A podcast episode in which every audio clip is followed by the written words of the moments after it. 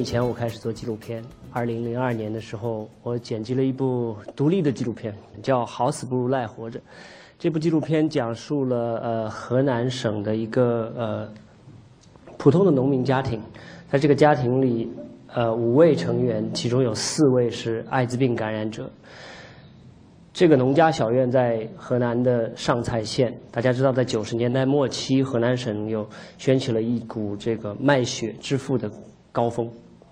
很多的农民因为希望呃摆脱贫困，盖上新房子，他们去卖血啊。很多的人也会去这个乡村的一些流动的黑血站去卖血。所以在那段时间内，艾滋病盛行。呃，好死不如赖活着这部纪录片故事当中的这个家庭，有父亲、母亲两个人，然后有三个孩子。这三个孩子当中，最小的只有三岁，他叫马占曹。这个家庭里唯一一个没有艾滋病的是大姐，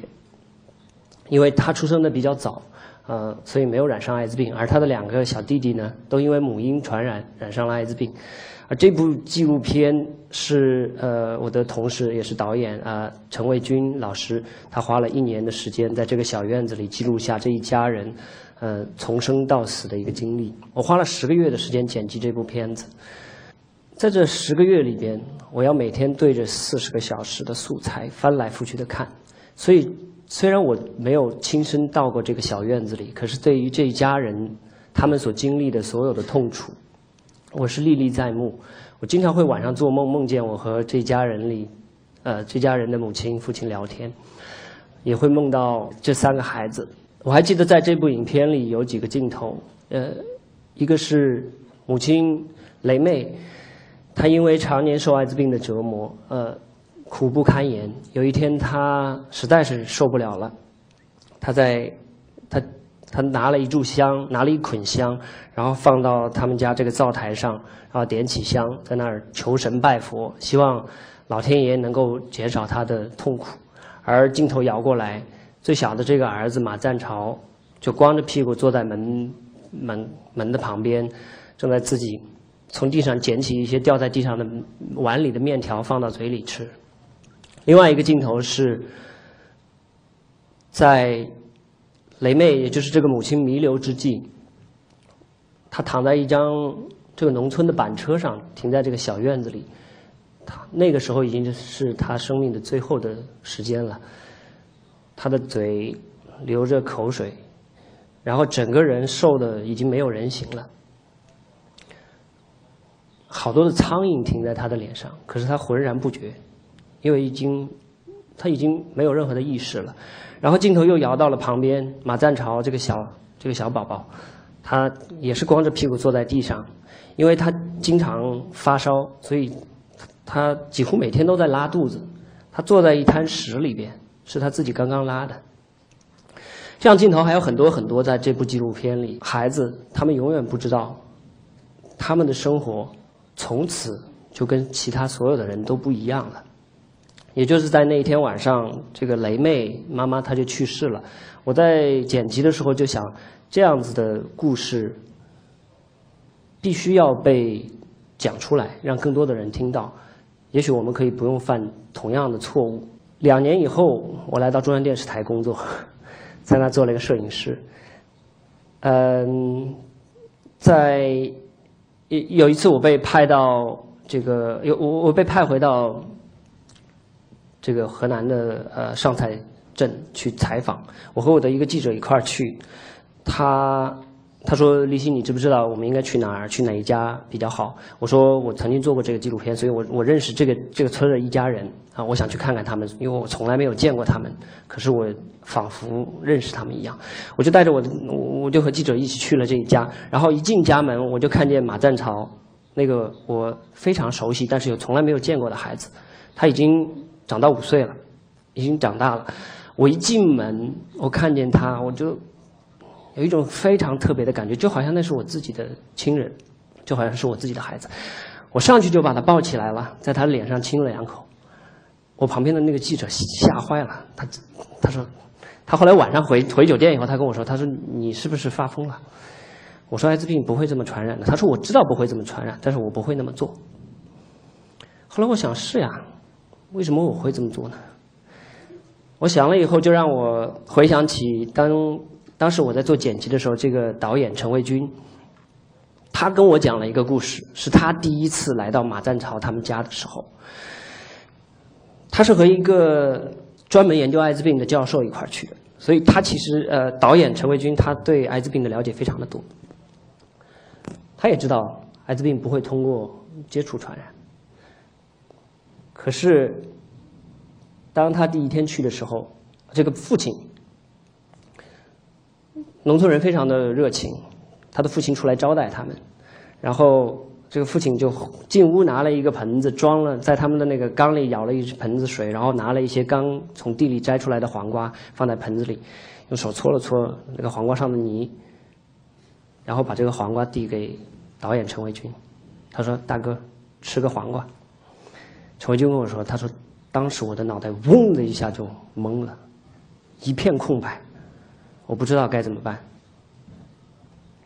我是吃还是不吃？我要不要接他洗过的这个黄瓜？可能对于那一刻来说，这是一个生与死的选择。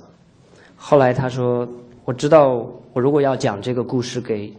所有的人听，我必须去吃下这根黄瓜。”所以他说，当时我的手不是听我的大脑指挥，我接过了这个黄瓜，我把它吃下去了。我想，再后来，其实我遇到很多跟这位导演陈维军导演同样的这个窘境，就是我们拍摄纪录片，讲述了很多这个社会当中可能是阴暗的、不那么光辉的故事，但是经常会有质疑，说你们为什么要讲这样子的故事？后来我知道，他说：“嗯，如果这样子的故事不被人知道的话，那么这些人的牺牲，这些人这些生命的逝去，就变得毫无重量。他们不能够给我们带来任何的警示。所以，即使我们会受到作为纪录片人，我们去关注社会，即使我们会受到质疑，我们会受到呃不公平的这个评判，我们依然要去做这样子的事情。”我觉得对于我来说，我为什么会去从事纪录片行业，可能也源于一些我自己个人小时候的经历。我一岁的时候，呃，离开我我的爸爸妈妈的家，呃，住到了一个小城市，是我外外婆生活的地方，所以他会让我在地上做各种各样的这个马戏表演，可能会 会把会把会把腿这样撑开，然后我可以，据说我可以放平，我不知道是不是。但一年以后。我突然发，我突然说这个我的腿疼，一直都腿疼，嗯，疼了三个月，然后老是发烧，呃，后来不行就送回了武汉，呃，我父母的身边，呃，又过了六个月，我母亲就觉得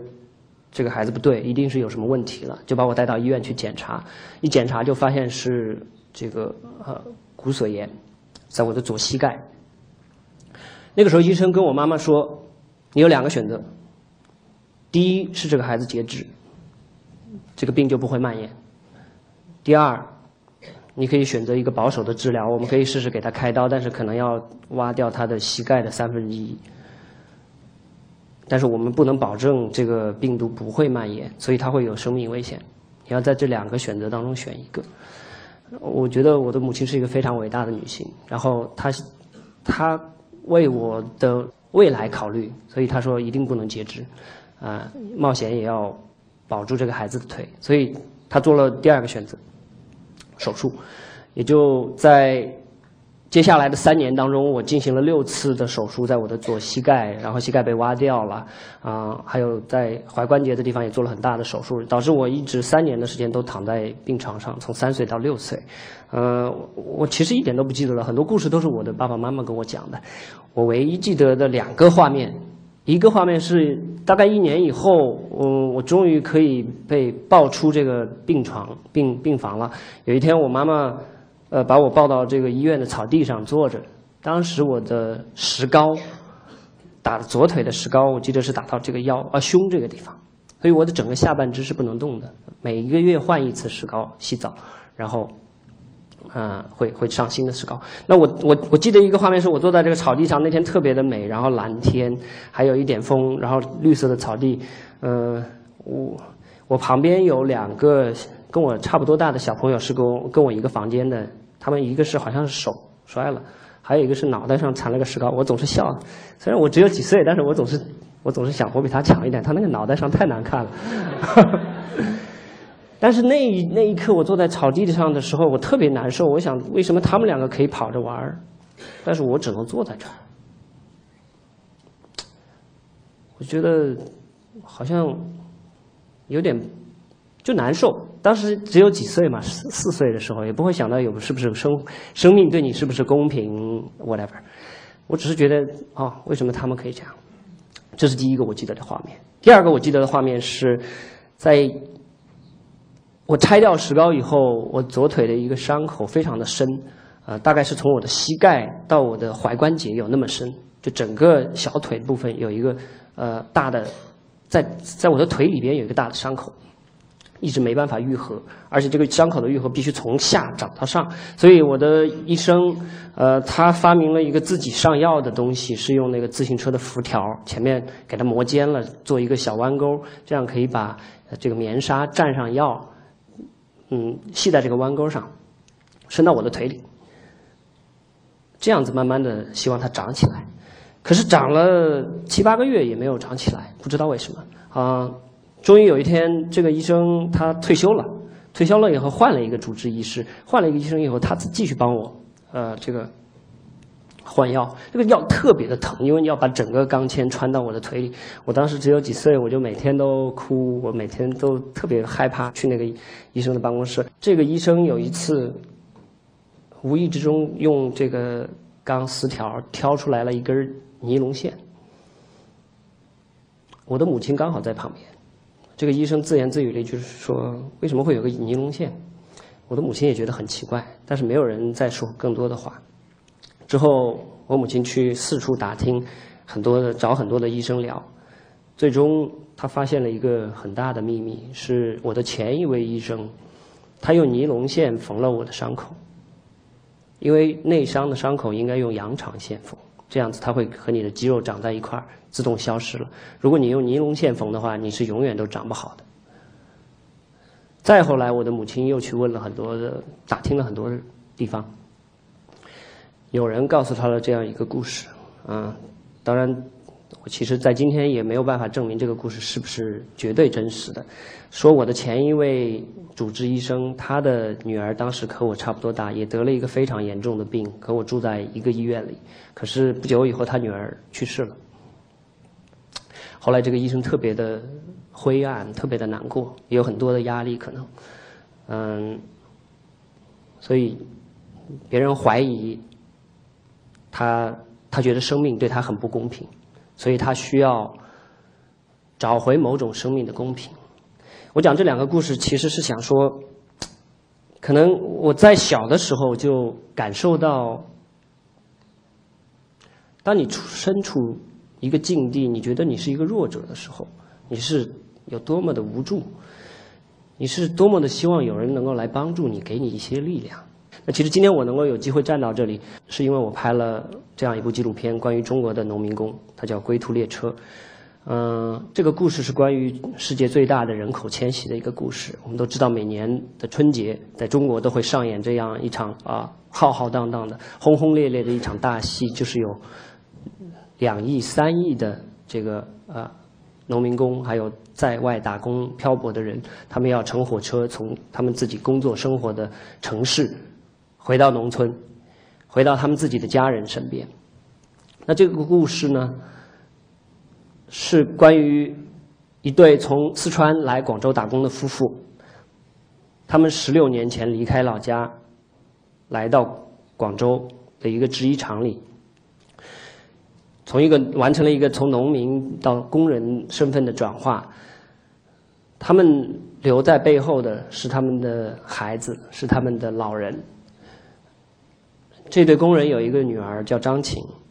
当我遇见他们的时候，张琴已经有十六岁了。可是，呃，这对工人，呃，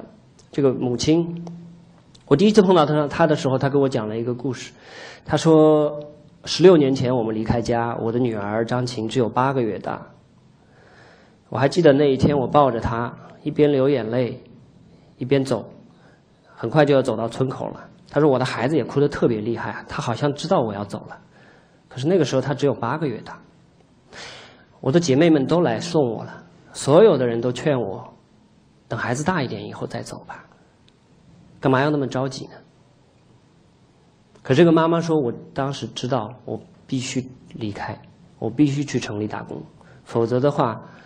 我们上哪里去找那么多钱来养活我的女儿？那她长大了以后怎么可能去上学？所以想到这里，我就狠下心把孩子给了我的姐姐，然后跟我的丈夫头也不回的就走了。时光飞逝十六年了，八个月大的女儿长到十六岁，这个时候她面临了同样的一个选择：是留在农村，还是去城市打工？在这个女孩看来，她的父母从来没有给过她爱。因为他们每年只有几个星期的时间待在一起，他认为他的父母对他所做的所有的事儿就是寄一些钱回来，然后在电话的那一头永远唠叨：“你们要好好学习，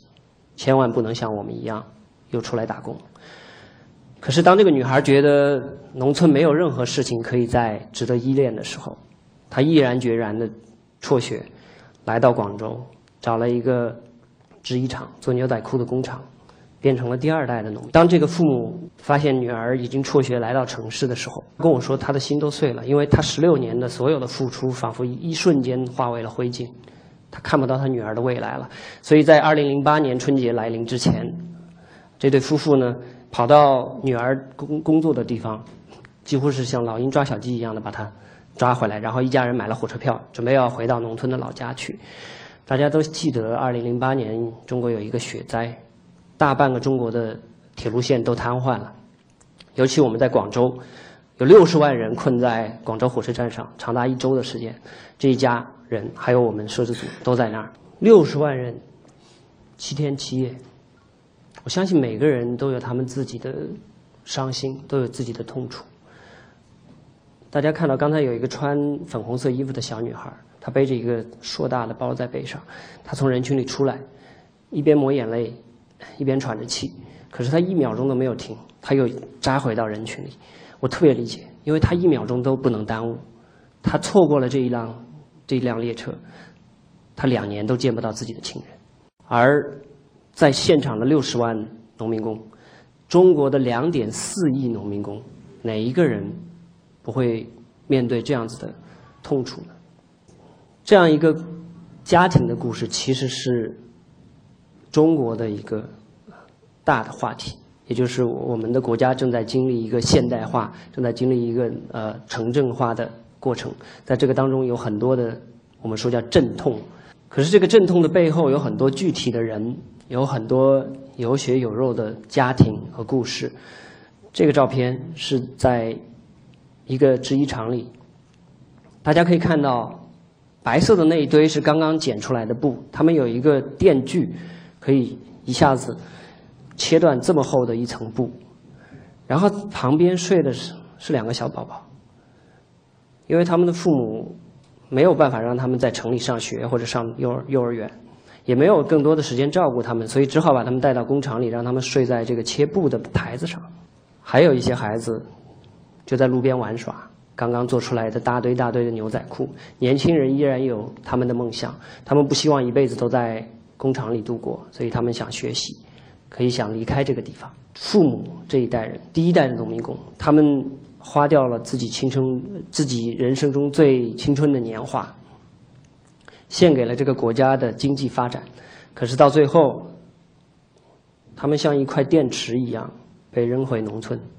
因为他们没有办法在城市里建立一个新的家庭，建立一个新的生活。而年轻的一代农民，八零后、九零后，他们可能没有太好的教育、受教育的机会，他们可以有的选择特别的少，所以他们来到城市里，就像一个无根的浮萍，飘到哪里算哪里，碰到什么样的生活就是什么样的生活。啊，这张照片是张琴到深圳、到广州的时候，我给他照的一张照片，他的眼神好像在问。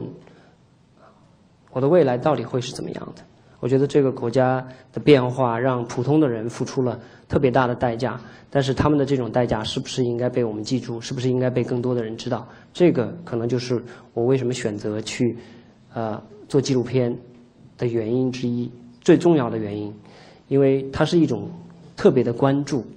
它会通过一个最真实的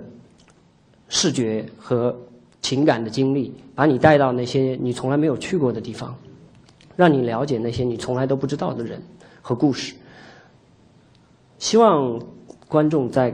看电影的过程中会有反思，可以能够感受到自己需要做什么。其实中国有很多很好的纪录片，比如这里的《上访在一起》，这是一个非常优秀的导演叫赵亮，他拍摄的两部纪录片。《克拉玛依》这部纪录片是讲述的。曾经发生在曾经发生的一起火灾，因为一句话让领导先走，而让三百多个学生失去了他们的生命，这样的一个故事。